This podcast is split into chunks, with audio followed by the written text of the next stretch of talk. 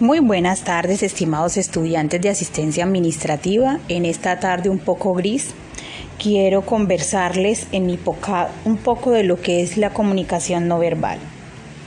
Hablemos un poco de qué es la comunicación no verbal y decimos que la comunicación no verbal está acompañada de un montón de factores. Factores tales como los gestos, los movimientos, pero hablemos un poco del lenguaje de los gestos.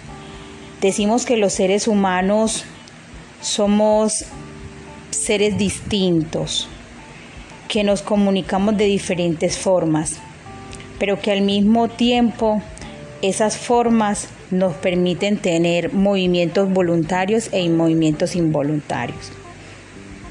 Y podemos decir también que esa comunicación para expresarnos es con mayor precisión cuando queremos decirle al otro algo, de una forma dinámica pero no verbal. Por ejemplo, cuando subimos los brazos, cuando arrugamos la cara. A eso le llamamos esa comunicación no verbal. Pero cuando hablamos que la comunicación no verbal es un lenguaje que es innato en parte que es imitativo, también es cierto, y que es aprendido mucho más. Decimos que es innato porque hay movimientos en nuestra cara, en nuestros brazos, nuestro cuerpo, que sale de manera espontánea. Hay otros movimientos que son imitativos, que los adoptamos de otras personas por ejemplo, cuando estamos a modo de pelea, que nos ponemos la mano en la cadera a las mujeres y las movemos de un lado para el otro. Eh, eso le podemos llamar un gesto imitativo. Y también decimos que en cierta medida también pueden ser gestos aprendidos. Hay algunos comportamientos repetitivos en casa que mamá suele hacer mucho o papá suele hacer mucho y de manera involuntaria los aprendemos y los asociamos a nuestro esquema. Pero también decimos que esa comunicación no verbal se muestra en distintas áreas del cuerpo. Se muestra también en los mensajes mismos que queremos entregar.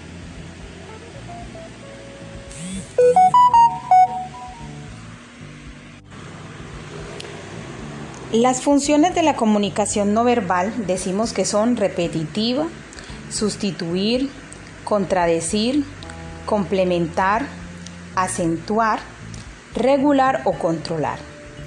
Cuando hablamos de repetitivas es, como lo dice su nombre, se produce o se genera de manera involuntaria.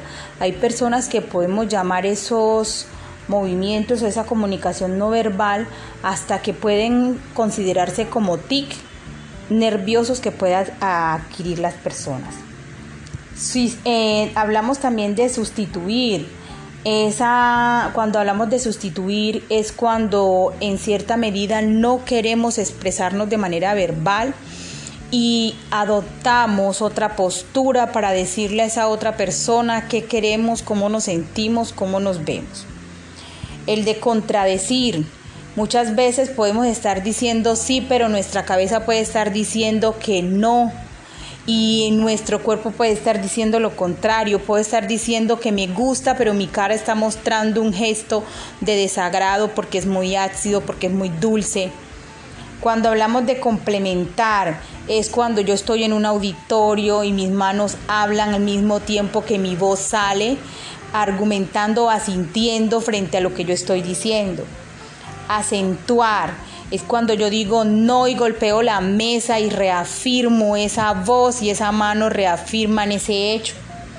Y el tema de regular, cuando estoy, me contengo, cuando me controlo, yo misma me echo un poquito de aire para bajarme el nivel del calor y así sucesivamente. Entonces, continuemos con nuestra conversación y nuestro tema porque sé que ustedes deben de estar leyéndose su libro de Flora Davis y deben de encontrar un montón de cosas de las que yo hoy les estoy contando. Decimos que los tipos de comunicación no verbal hay varios y decimos la kinésica, que nos habla de los gestos, ademanes, posturas, cómo nos sentamos, cuando estamos contentos estamos erguidos, cuando estamos a la defensiva nuestro cuerpo se mueve, nuestros gestos de la cara, cuando estamos felices nuestro rostro se ilumina. Hablamos también de la proxémica, que es el uso del espacio y la distancia. Cuando yo estoy muy contento con el otro, estoy súper cerca de él. Cuando yo estoy disgustado, mi distancia, mi círculo personal se acrecenta mucho más. Y también hablamos de la simbólica o icónica, que dice que es de las imágenes, los iconos, los indicios, las señales, los símbolos. Todas esas pequeñas cosas que a veces encontramos en el, en el hospital, la señalización de evacuación, donde queda un puesto de, urgencia, que nos señalizan, por ejemplo, eh, donde quedan los extintores, que arriba del, del, mismo consultorio nos indican el nombre o nos indican una imagen que es para, eh, por ejemplo, un baño o nos indican que es un consultorio 0102 y nos colocan una frase. También está la paralingüística, que son los matices de voz y las paraverbales. Cuando hablamos de esas eh, las paralingüísticas, estamos hablando en esas voces locutoras muy, muy claras, muy diáfanas, o en esas voces muy únicas, marcadas como para la música. Entonces estamos hablando desde esa lingüística, desde esa forma.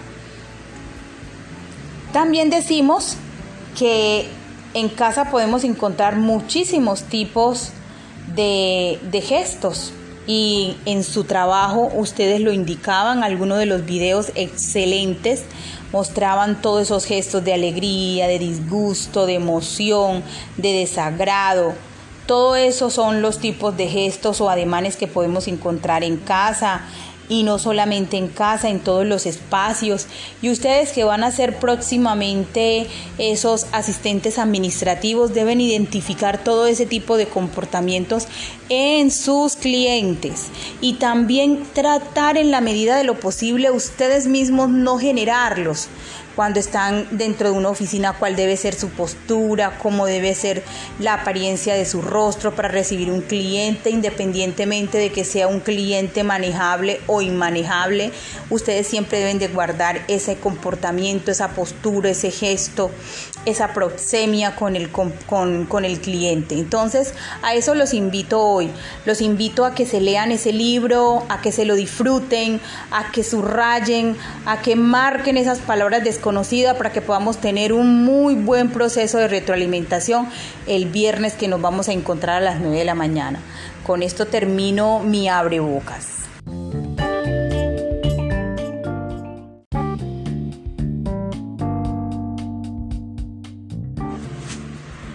Muy buenas tardes, estimados estudiantes de asistencia administrativa. En esta tarde un poco gris, quiero conversarles en mi un poco de lo que es la comunicación no verbal. Hablemos un poco de qué es la comunicación no verbal y decimos que la comunicación no verbal está acompañada de un montón de factores. Factores tales como los gestos, los movimientos. Pero hablemos un poco del lenguaje de los gestos. Decimos que los seres humanos somos seres distintos, que nos comunicamos de diferentes formas, pero que al mismo tiempo esas formas nos permiten tener movimientos voluntarios e movimientos involuntarios.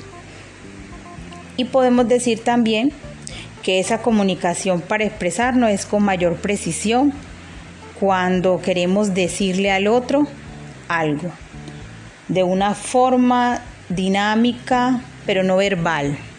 Por ejemplo, cuando subimos los brazos, cuando arrugamos la cara.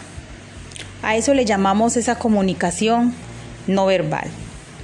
Pero cuando hablamos que la comunicación no verbal es un lenguaje que es innato, en parte, que es imitativo, también es cierto, y que es aprendido mucho más. Decimos que es innato porque hay movimientos en nuestra cara, en nuestros brazos, nuestro cuerpo, que sale de manera espontánea. Hay otros movimientos que son imitativos, que los adoptamos de otras personas. Por ejemplo, cuando estamos a modo de pelea, que nos ponemos la mano en la cadera a las mujeres y las movemos de un lado para el otro.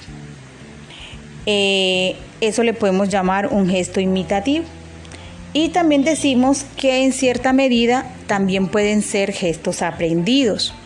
Hay algunos comportamientos repetitivos en casa que mamá suele hacer mucho o papá suele hacer mucho y de manera involuntaria los aprendemos y los asociamos a nuestro esquema. Pero también decimos que esa comunicación no verbal se muestra en distintas áreas del cuerpo. Se muestra también en los mensajes mismos que queremos entregar.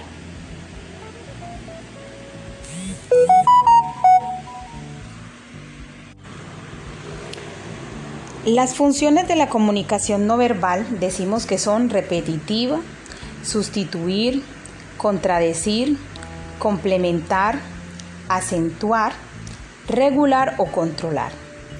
Cuando hablamos de repetitivas es, como lo dice su nombre, se produce o se genera de manera involuntaria. Hay personas que podemos llamar esos movimientos o esa comunicación no verbal hasta que pueden considerarse como tic nerviosos que puedan adquirir las personas. Si, eh, hablamos también de sustituir. Esa, cuando hablamos de sustituir es cuando en cierta medida no queremos expresarnos de manera verbal, y adoptamos otra postura para decirle a esa otra persona qué queremos, cómo nos sentimos, cómo nos vemos. El de contradecir. Muchas veces podemos estar diciendo sí, pero nuestra cabeza puede estar diciendo que no. Y nuestro cuerpo puede estar diciendo lo contrario, puede estar diciendo que me gusta, pero mi cara está mostrando un gesto de desagrado porque es muy ácido, porque es muy dulce. Cuando hablamos de complementar, es cuando yo estoy en un auditorio y mis manos hablan al mismo tiempo que mi voz sale, argumentando, asintiendo frente a lo que yo estoy diciendo. Acentuar es cuando yo digo no y golpeo la mesa y reafirmo esa voz y esa mano reafirman ese hecho. Y el tema de regular, cuando estoy, me contengo, cuando me controlo, yo misma me echo un poquito de aire para bajarme el nivel del calor y así sucesivamente. Entonces, continuemos con nuestra conversación y nuestro tema porque sé que ustedes deben de estar leyéndose su libro de Flora Davis y deben de encontrar un montón de cosas de las que yo hoy les estoy contando. Decimos que los tipos de comunicación no verbal hay varios y decimos la kinésica, que nos habla de los gestos, ademanes, posturas, cómo nos sentamos, cuando estamos contentos estamos erguidos, cuando estamos a la defensiva nuestro cuerpo se mueve, nuestros gestos de la cara, cuando estamos felices nuestro rostro se ilumina. Hablamos también de la proxémica, que es el uso del espacio y la distancia. Cuando yo estoy muy contento con el otro, estoy súper cerca de él. Cuando yo estoy disgustado, mi distancia, mi círculo personal se acrecenta mucho más. Y también hablamos de la simbólica o icónica, que dice que es de las imágenes, los iconos, los indicios, las señales, los símbolos. Todas esas pequeñas cosas que a veces encontramos en el, en el hospital, la señalización de evacuación, donde queda un puesto de, urgencia, que nos señalizan, por ejemplo, eh, donde quedan los extintores, que arriba del, del, mismo consultorio nos indican el nombre o nos indican una imagen que es para, eh, por ejemplo, un baño o nos indican que es un consultorio 0102 y nos colocan una frase. También está la paralingüística, que son los matices de voz y las paraverbales, Cuando hablamos de esas eh, las paralingüísticas, estamos hablando en esas voces locutoras muy, muy claras, muy diáfanas, o en esas voces muy únicas, marcadas como para la música. Entonces estamos hablando desde esa lingüística, desde esa forma. También decimos que en casa podemos encontrar muchísimos tipos de, de gestos y en su trabajo ustedes lo indicaban, algunos de los videos excelentes mostraban todos esos gestos de alegría, de disgusto, de emoción, de desagrado. Todo eso son los tipos de gestos o ademanes que podemos encontrar en casa, y no solamente en casa, en todos los espacios. Y ustedes que van a ser próximamente esos asistentes administrativos deben identificar todo ese tipo de comportamientos en sus clientes y también tratar en la medida de lo posible ustedes mismos no generarlos cuando están dentro de una oficina, cuál debe ser su postura, cómo debe ser la apariencia de su rostro para recibir un cliente, independientemente de que sea un cliente manejable o inmanejable. Ustedes siempre deben de guardar ese comportamiento, esa postura, ese gesto, esa proxemia con el, con, con el cliente. Entonces, a eso los invito hoy. Los invito a que se lean ese libro, a que se lo disfruten, a que subrayen, a que marquen esas palabras de conocida para que podamos tener un muy buen proceso de retroalimentación el viernes que nos vamos a encontrar a las 9 de la mañana. Con esto termino mi abre bocas.